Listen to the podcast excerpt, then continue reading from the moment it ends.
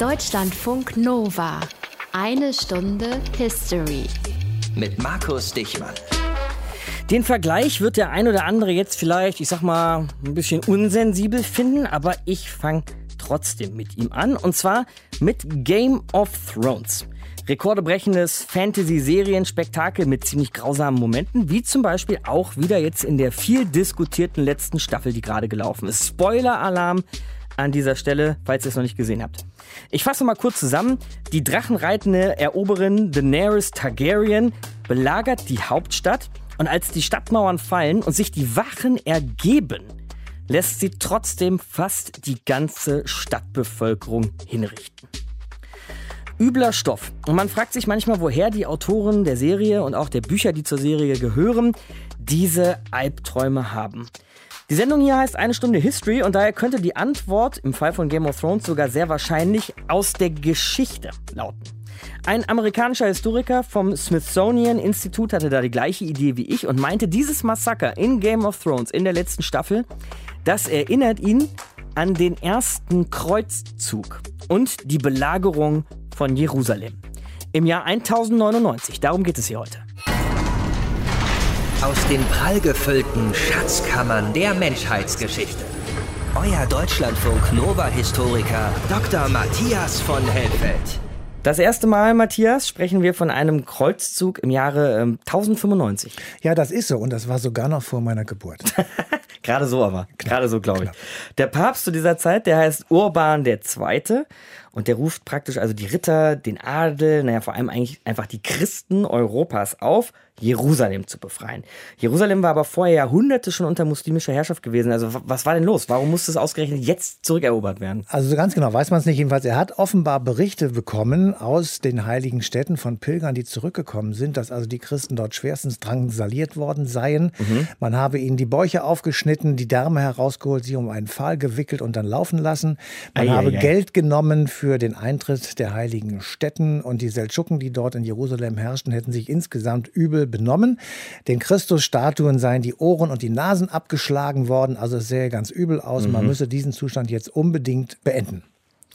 Jetzt war die Christenheit damals wie heute aber nicht vereint. Ne? In Konstantinopel gab es ja noch einen Patriarch der orthodoxen Kirche, der dem Papst in nichts nachstehen wollte. Ne? Also Quasi wollten sie auf Augenhöhe sein. Was sagte der denn zu der ganzen Geschichte? Naja, also das war damals Alexios I., der war stark in Bedrängnis. Das muss man einfach mal so sehen, weil mhm. um ihn herum, also um Konstantinopel, dem heutigen Istanbul, die Seldschuken herrschten, also eine muslimische Welt sich aufgebaut hatte und die waren eindeutig dafür, dass auch Konstantinopel in diesen Bereich hineingehörte. Also war Konstantinopel sozusagen Ziel der weiteren Expansion. Und das mhm. Problem für den Alexios war, dass seit 1054, also 40 Jahre davor, diese römische Kirche im Westen mit Rom als als Mittelpunkt und die orthodoxe Kirche im Osten mit Konstantinopel als Mittelpunkt, beides Christen, aber durch das Kirchenschisma voneinander getrennt waren. Das heißt, die waren im Grunde genommen Konkurrenten. So, und die Oberhäupter hatten sich gegenseitig exkommuniziert. Also es war eine sehr lustige Veranstaltung ja. offenbar.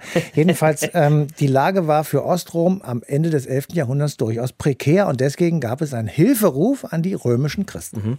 Hat er denn aber mitgemacht, der Patriarch, beziehungsweise hat Konstantinopel bei den Kreuzzügen mitgemischt? Nein, nein, also er hat schon mitgemischt, aber er war nicht selber auf dem Pferd dabei. Ähm, aber er war extrem skeptisch gegenüber den Kreuzrittern, weil er dachte, naja, das sind Ritter, die haben das sozusagen Gewaltmonopol und wenn die da unten erstmal rummachen, dann könnte es ja auch sein, dass sich das alles umkehrt und ich dann wieder alleine im Regen stehe. Also hat er sich von denen sozusagen schwören lassen, dass alle Gebiete, die im Nahen Osten, wie wir es heute sagen, erobert werden, dass die zu Lehen des äh, Kaisers von Konstantinopel, also des Patriarchen sind. Mhm. Und dann Erst nachdem sie das geschworen hatten, ließ er sie also durch und brachte sie über den Bosporus nach Kleinasien. Okay. Jetzt stellen wir uns das mal vor, Matthias. Ne? Also viele tausend Männer aus Europa, manche auf Pferden, viele zu Fuß, manche mit Rüstung, manche mit schlechtem oder gar keinem Schuhwerk, also sehr verschieden ausgestattet, machen sich auf den Weg nach Jerusalem von Europa aus. Das kann eigentlich nicht funktionieren. Äh, es ist auf jeden Fall eine sehr, sehr mühsame Angelegenheit gewesen. Und sie, das muss man dazu sagen, sie gerieten natürlich auch in Hinterhalte. Also die Seldschuken sind ja nicht blöd, die haben geguckt, wie kriegen wir die jetzt klein auf dem Weg nach Jerusalem, das wussten sie ja. Also baut man sozusagen Partisanenkrieg auf. Dem waren die christlichen Ritter nicht so richtig gewachsen, weil sie das gar nicht kannten. Das war das Erste. Das Zweite ist, es war sengende Hitze. Das kannten sie auch nicht. Mhm. Also in Regensburg regnet es oft, in der Wüste selten. Und das war für die ein großes Problem. Dann kämpften sie sozusagen gegen Hunger und Tod, alles parallel. Und sie kamen insgesamt nur sehr langsam voran. Das ganze Unternehmen begann 1095 und 1099 erst waren sie sozusagen vor Jerusalem. Das ist natürlich auch eine lange ja. Strecke, das ist schon mhm. richtig, aber es hat eben auch sehr lange gedauert. Auf dem Weg dorthin wurden die berühmten Kreuzfahrerstaaten gegründet. Von denen gab es fünf. Ich sage sie mal: Antiochia, dann die Grafschaften Edessa und Tripolis, Kleinarmenien und später dann das Königreich Jerusalem. Wir nennen das heute insgesamt die Levante, also da, wo der Nahe Osten ist. Und das Ganze begann im Januar 1099, kommen sie in Jerusalem an, 95 sind sie gestartet und dort sind es etwa noch 14.000 kampffähige Ritter. So, diese 14.000 kommen also 1099 in Jerusalem an und belagern die Stadt. Und das, muss ich sagen, gehört zu den schlimmsten ähm, Ereignissen, die diese Stadt je gesehen hat. Es war extrem brutal. Es war hart, es war lang. Die Leute, die in der Stadt wohnten, litten unter schwersten Entbehrungen. Nichts zu essen, nichts zu trinken, das kann man sich sehr schnell vorstellen. Die Muslime haben die Christen einfach rausgeschmissen äh, und sie vor die Stadttore buxiert. Und dann standen sie sozusagen an der Seite der Ritter, hatten aber da auch nicht viel äh, Freude. Also das war eine sehr komplizierte Angelegenheit. Und irgendwann wurden dann Wurfmaschinen zusammengebaut und mit diesen Wurfmaschinen wurden Feuer Bälle in die Stadt hineingeworfen und mhm. das, was man früher so machte, also im Grunde genommen Kugeln äh, oder eben Feuerkugeln hineingeworfen, dann wurde die Stadt erobert und dann muss ein Meucheln und Morden begonnen haben, dass also nichts in dem zurückstand, was man den Seldschuken selbst immer vorgeworfen hatte. Und äh, die Christen haben am Schluss des Tages, als das alles vollbracht war, einen Gedenkgottesdienst gemacht und in Rom wurde eine Gedenkmünze geprägt äh, aus Anlass der Rückeroberung Jerusalems. Also es war tatsächlich eine furchtbare Schlacht. Die Belagerung Jerusalems 1099, unser Thema heute in eine Stunde History.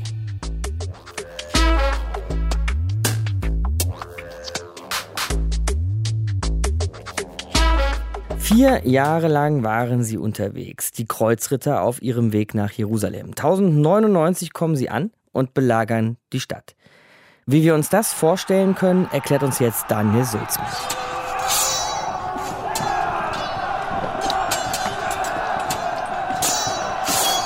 Heidnisches Pack, macht die Tür auf! Gott will es! Gott will es! Gott will es!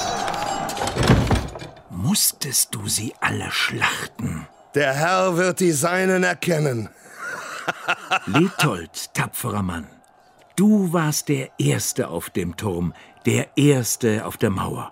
Von dir werden die Chronisten schreiben. Unser Herrgott hat mich geführt, Peter.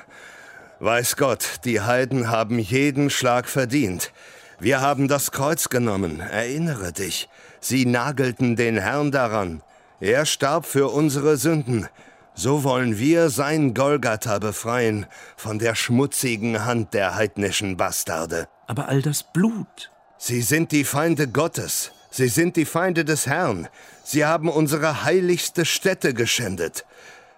Peter der Einsiedler, so wirst du doch genannt, oder?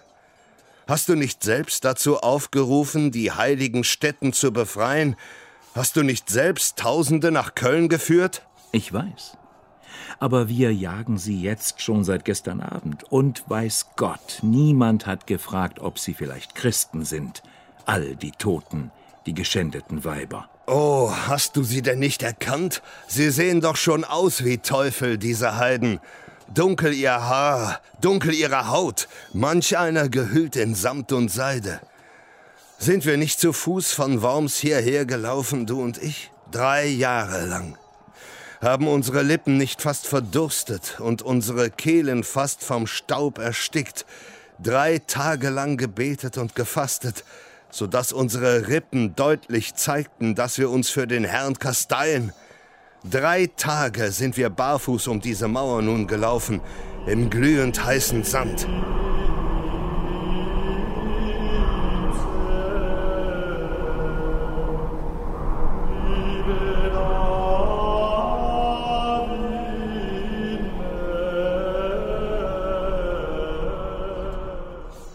Niemand, nicht einmal der Herr selbst, kann das Gefühl beschreiben, als ich vom Turm sprang auf die Mauer und die Heiden rennen sah, den Scheitern im Nacken. Und nun der Sieg. Bedenke, diese Teufel beten den falschen Propheten Mohammed an. Und die Juden, die haben unseren Herrn gekreuzigt. Hier, hier oben. Da schau, dort auf dem Hügel. So waren es doch aber mehr stinkende Bauernhaufen, die in Worms Gott Wohlgefälliges tun wollten.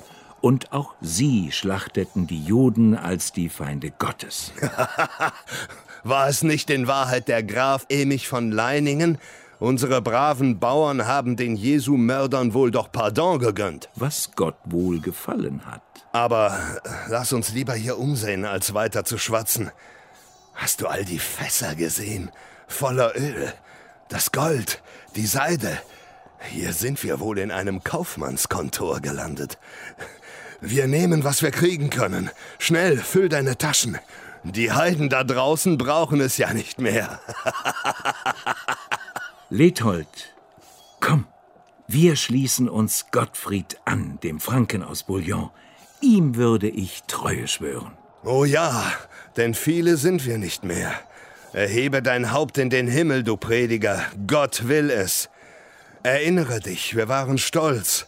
Wir waren viele. Und sind jetzt wir nur noch wenige, aber wir haben die heilige Stätte den Heiden entrissen. Erinnere dich, sie sagten uns, Papst Urban hätte Tränen in den Augen gehabt, damals bei seinem Aufruf in Clermont. Aber wem sage ich das? Auf, wir laufen zur Grabeskirche und danken dem Herrn für unseren Sieg. Gott will es.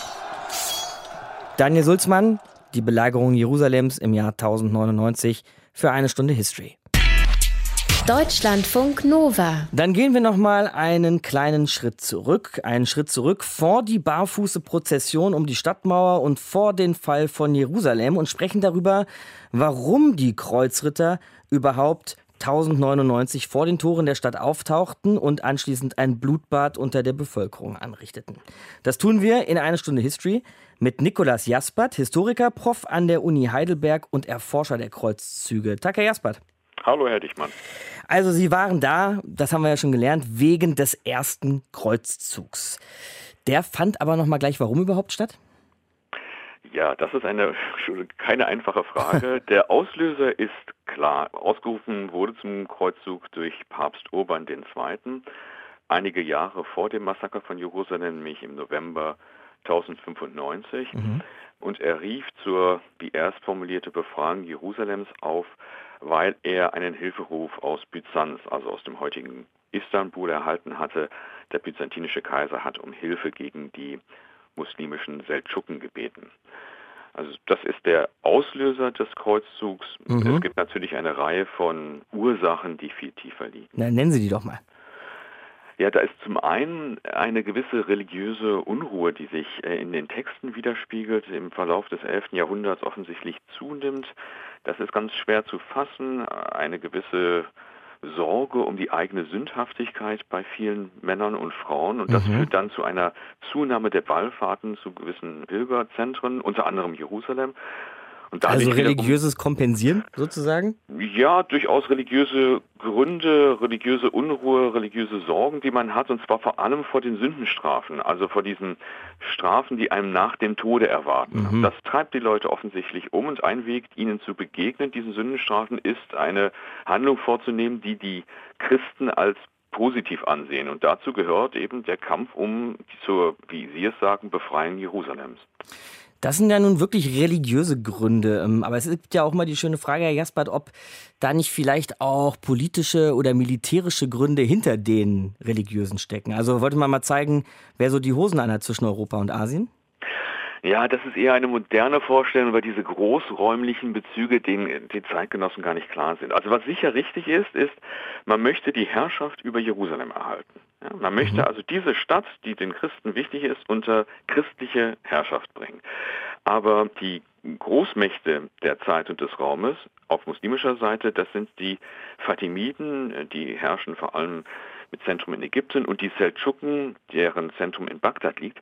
Und deren Reiche, die werden nicht angegriffen. Also es geht jetzt nicht um eine Veränderung, wenn man so möchte, der Machtordnung, des Machtgefüges in dem Raum, sondern diese Krieger möchten eine Stadt unter ihre Herrschaft bringen. Und das ist Jerusalem.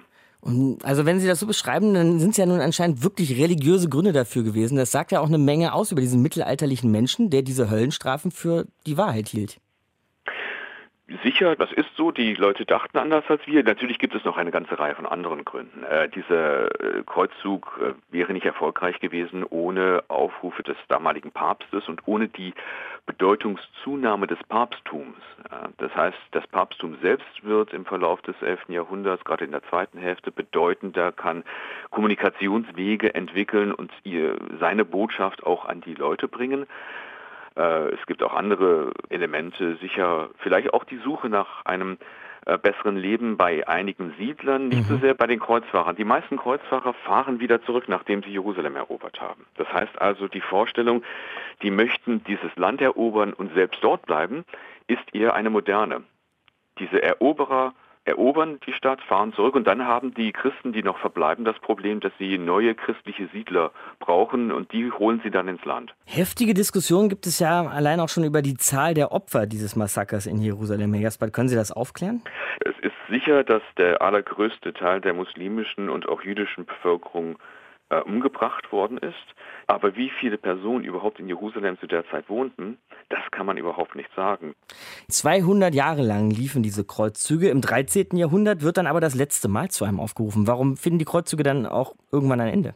Naja, zum einen ist es die Stärke auf muslimischer Seite und die Schwäche auf christlicher Seite. Die könnte man anführen. Das heißt, ähm, konkret ähm, auf muslimischer Seite erwächst den Christen bei, in, in Form der Mameluken, die über Ägypten herrschen, ein wirklich sehr mächtiger Gegner, der letztlich die Kreuzfahrerstaaten zerstört und dann auch dafür sorgt, dass ihre Rückeroberung nur schwer möglich ist. Da werden die Hafenstädte gewissermaßen unbrauchbar gemacht und das Anlanden schwierig gemacht. Und auf christlicher Seite kann man auch eine Schwäche der christlichen Staaten, Herrschaften konstatieren, die es, denen es nicht gelingt, sich zu vereinen, um gemeinsam einen Kreuzzug zu unternehmen. Aber man muss auch sagen, die Kreuzzüge kommen gar nicht wirklich am Ende des 13. Jahrhunderts zu einem Ende. Mhm, also sondern? Es gibt im 14. Jahrhundert durchaus Kreuzzüge, die geführt werden, vor allem gegen die Osmanen, also im Balkan, eine Macht, die immer mehr an Bedeutung gewinnt und letztlich auch Konstantinopel erobern wird, 1453. Aber davor gibt es verschiedene Kriegszüge von Christen gegen diese Osmanen. Das ist zum einen, aber auch im westlichen Mittelmeerraum, selbst in der Levante, gibt es Kriegszüge. 1365 wird Alexandria geplündert, 1390 wird Mahdia in Tunesien angegriffen. Aber der Unterschied ist, dass sie eigentlich diese Kriegszüge letztlich erfolglos sind. Und deswegen geraten sie ein bisschen. Kehrt man die schnell unter den Teppich? Man, ja, die geraten, geraten ein wenig in Vergessenheit. Also die große Zeit der Kreuzzüge sind die, die mit der Errichtung dieser Kreuzfahrerherrschaften in Verbindung stand und die gehen nun einmal 1291 unter.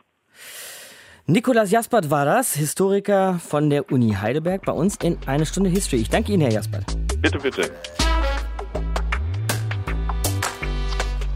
Tausende Kilometer gelaufen, drei Tage barfuß um die Stadtmauern marschiert und gefastet und dann fällt Jerusalem tatsächlich bei der Belagerung durch die Kreuzritter 1099. Eine Stunde History hier.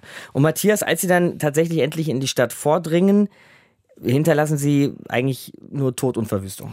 Ja, also die Zahlen sind nicht so ganz genau bekannt. Es sollen zwischen 10.000 und 70.000 Tote gegeben haben, die also von Christenhand ermordet wurden.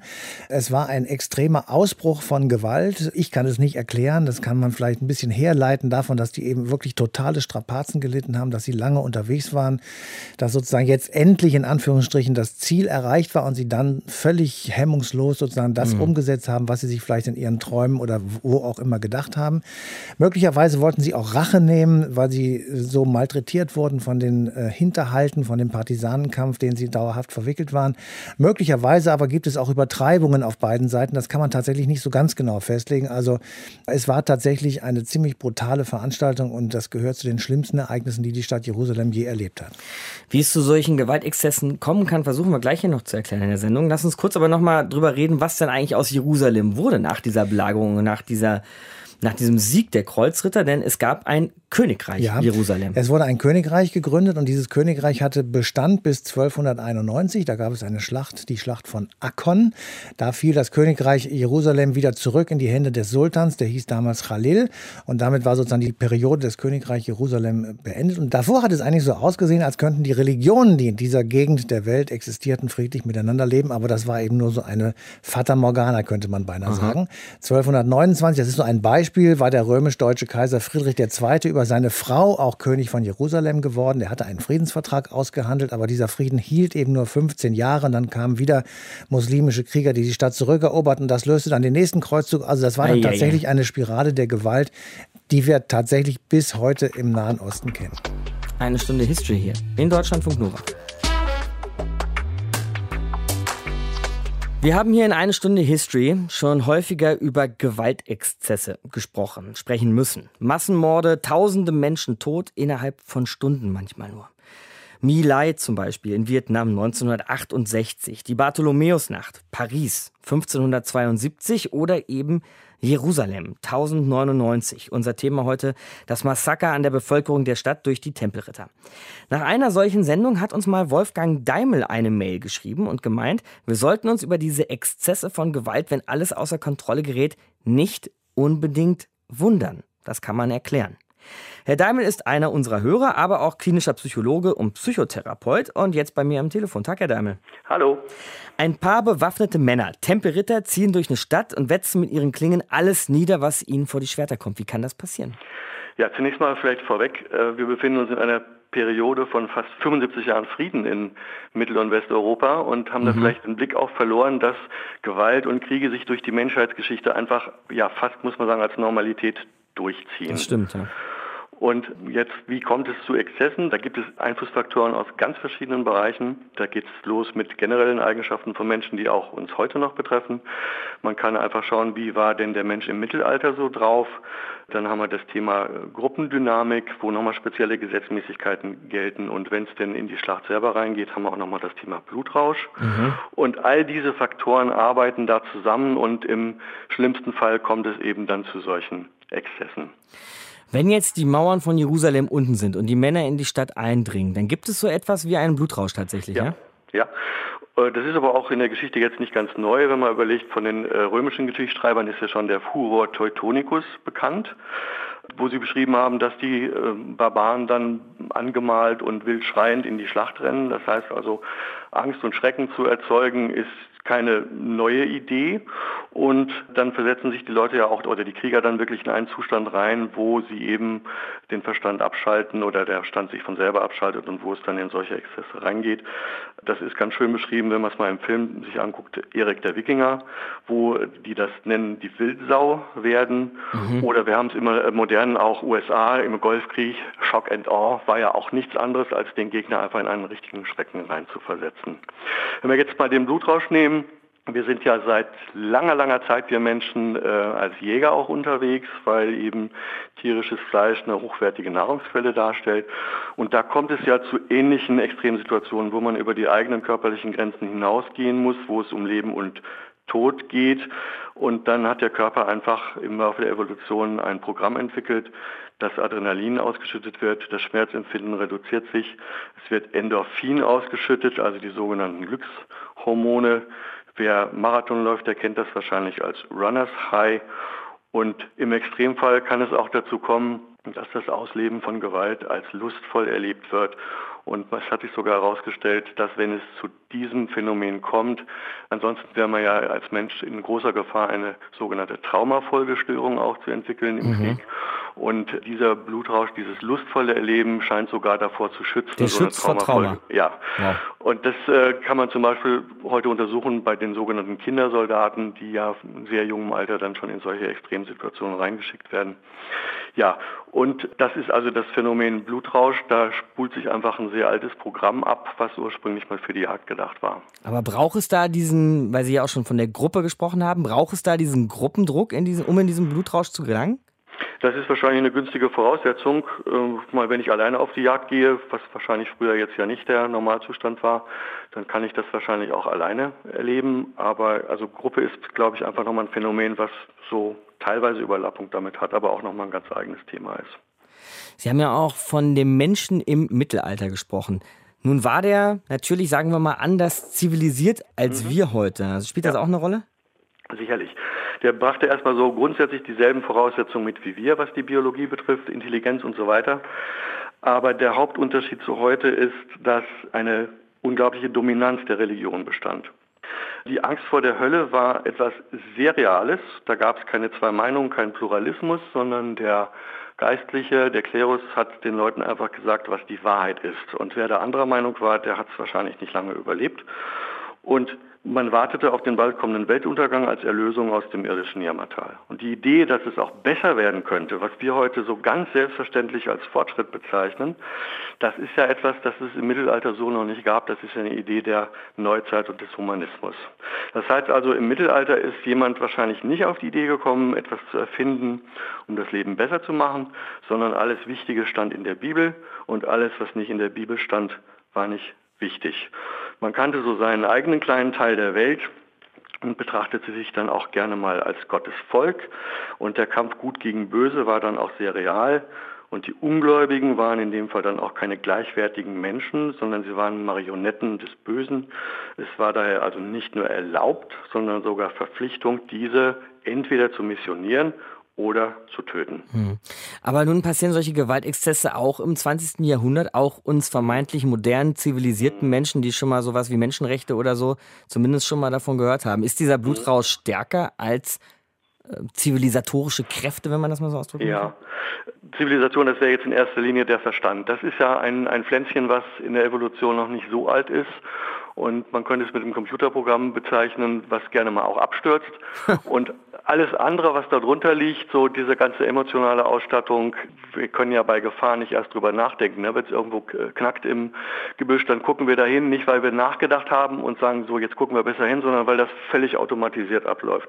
Diese ganzen Prozesse sind, wenn wir es mal beim Computer bleiben, sowas wie das BIOS, das ist seit Ewigkeiten eingeübt und funktioniert prächtig. Und unsere Vernunft ist eher so ein Programm im ja, frühen Alpha-Stadium, was immer wieder mal auch abstürzt oder einfach noch nicht so richtig gut läuft. Und das eben, je extremer die Situation, desto eher wird zurückgegriffen auf das, was funktioniert und sich bewährt hat. Und es gibt halt auch noch darüber hinaus noch Wahrnehmungsverzerrung oder Selbsttäuschung des Menschen, die glauben, dass sie Entscheidungen aus Vernunftgründen treffen, aber man kann mhm. experimentell gut zeigen, dass da auch in vielen Fällen das einfach eine Illusion ist und die Entscheidung aus ganz anderen Gründen getroffen wird. Warum wir uns als Menschen manchmal selbst überhöhen und wie wir in einen Blutrausch geraten können, das hat uns Wolfgang Daimel eben erklärt hier in einer Stunde History. Er ist Psychotherapeut. Danke Ihnen fürs Gespräch. Gerne. Deutschlandfunk Nova. Eine Stunde History. Die Kreuzzüge, klar, die sind, ich meine, wir sind uns vielleicht darüber nicht jederzeit so richtig im Klaren, aber sie sind permanent präsent, auch im Hier und Heute. Sie haben ganz, ganz heftige Auswirkungen auf das Hier und Heute.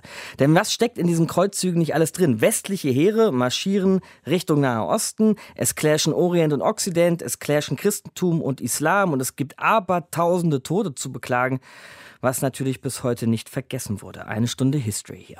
Reden wir drüber mit unserem Korrespondenten Israel in Tel Aviv, nur eine gute oder knappe Autostunde von Jerusalem je nach Verkehr entfernt mit Benjamin Hammer. Hi Benjamin. Hallo. Bevor wir jetzt aber über Erinnerungen reden, äh, über Geschichte und welche Wirkung sie so auf die Menschen von heute hat, Benjamin, kann man von dieser Belagerung selber eigentlich noch irgendwas sehen? So fast tausend Jahre später gibt es noch irgendwelche Spuren?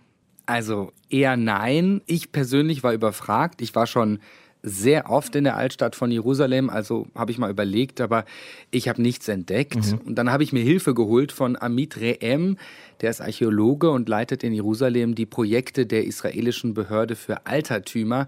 Und der sagt, ja, auf den ersten Blick ist tatsächlich nichts zu sehen von dieser Belagerung. Aber in den 90er Jahren, da gab es eine Ausgrabung in der Nähe des Herodes-Tores zur Altstadt. Das ist eines von mehreren Toren zur Altstadt von Jerusalem. Und da haben dann Archäologen Asche gefunden, Kohle und Pfeilspitzen. Mhm. Und die könnten aus dieser Zeit der Belagerung Jerusalems im Jahr 1099 stammen, könnten. Sicher ist sich der Archäologe nicht.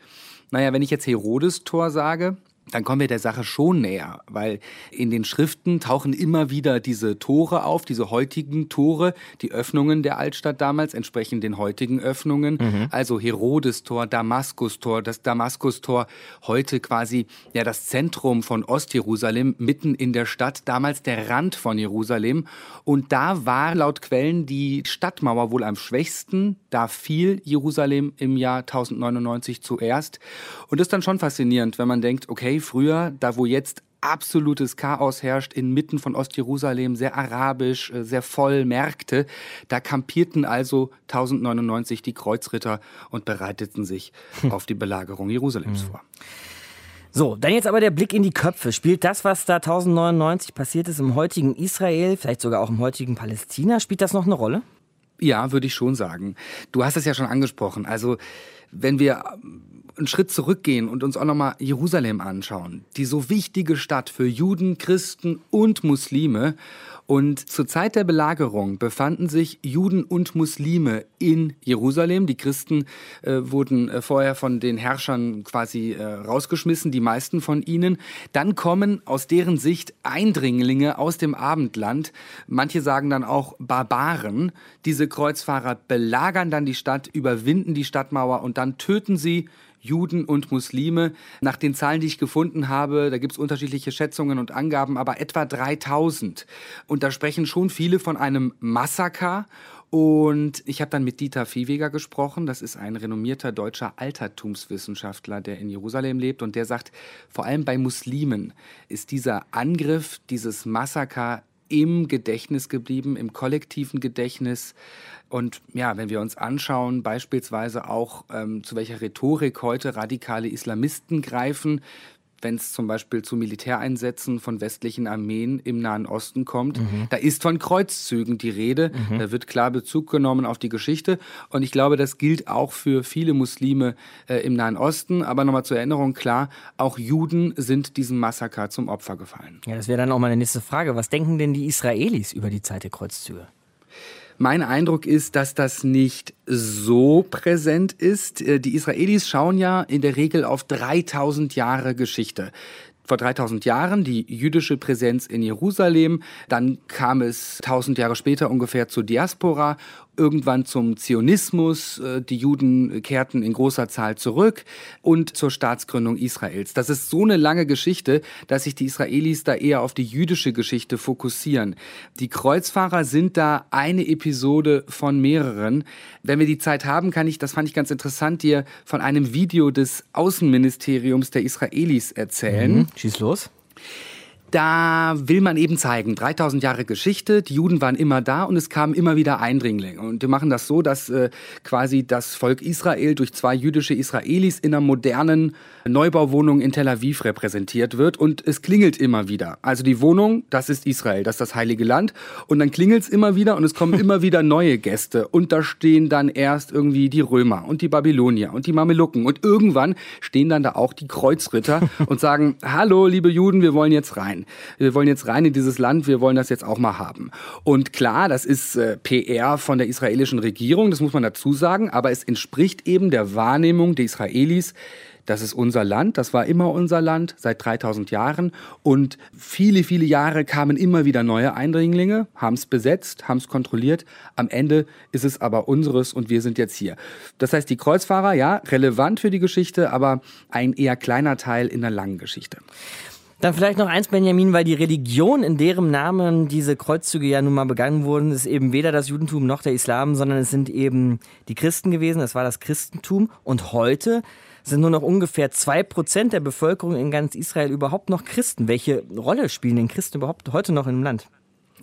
Also religiös eine große Rolle, zahlenmäßig immer weniger. Das liegt auch daran, dass es gibt ja bei den Palästinensern Muslime und Christen und der Anteil der Christen hat in den letzten Jahren immer weiter abgenommen. Das liegt auch daran, dass Christen in der Regel mehr Möglichkeiten haben, finanziell auszuwandern. Also immer weniger Christen unter den Palästinensern.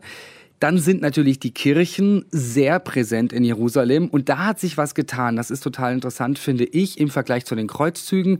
Da kam es, hat mir der Wissenschaftler Dieter Viehweger dann erklärt, äh, schon im 16., 17. Jahrhundert zu, dass die Kirchen gesagt haben, wir müssen das nicht mehr beherrschen. Wir müssen das nicht mehr kontrollieren. Mhm. Wir brauchen kein Königreich Jerusalem mehr, sondern was wir wollen ist, dass die Herrscher im Heiligen Land uns tolerieren, uns pilgern lassen, uns Kirchen bauen lassen.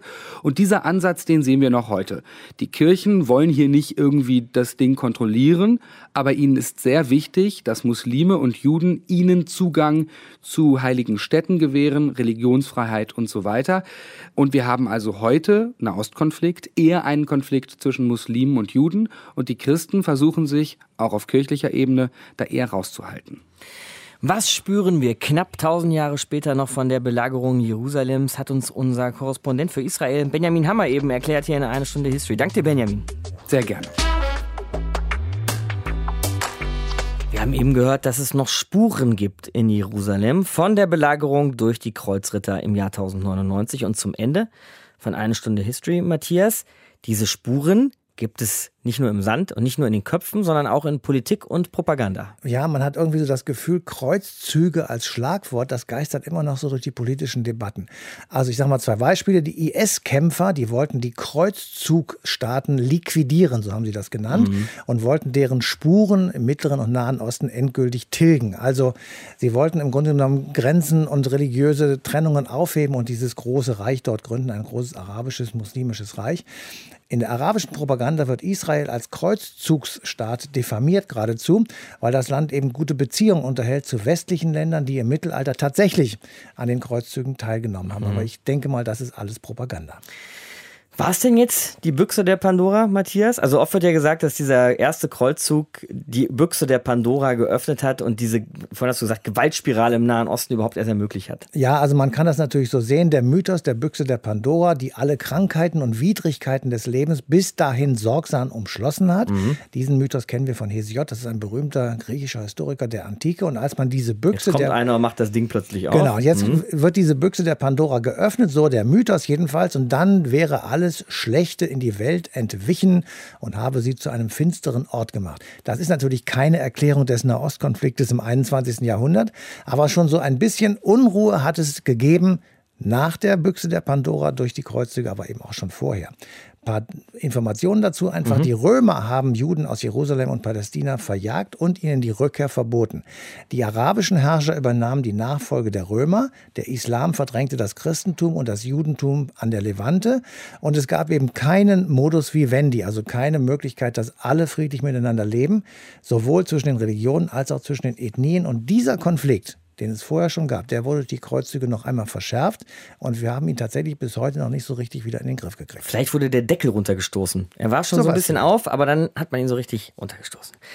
Sowas wie eine Büchse der Pandora. Darum geht es nächste Woche auch wieder. Matthias, das war's nämlich für heute. Danke dir.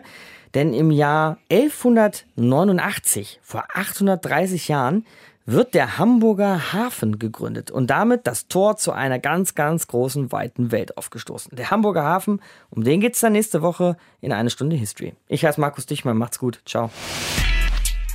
Deutschlandfunk Nova, eine Stunde History. Jeden Montag um 20 Uhr. Mehr auf deutschlandfunknova.de.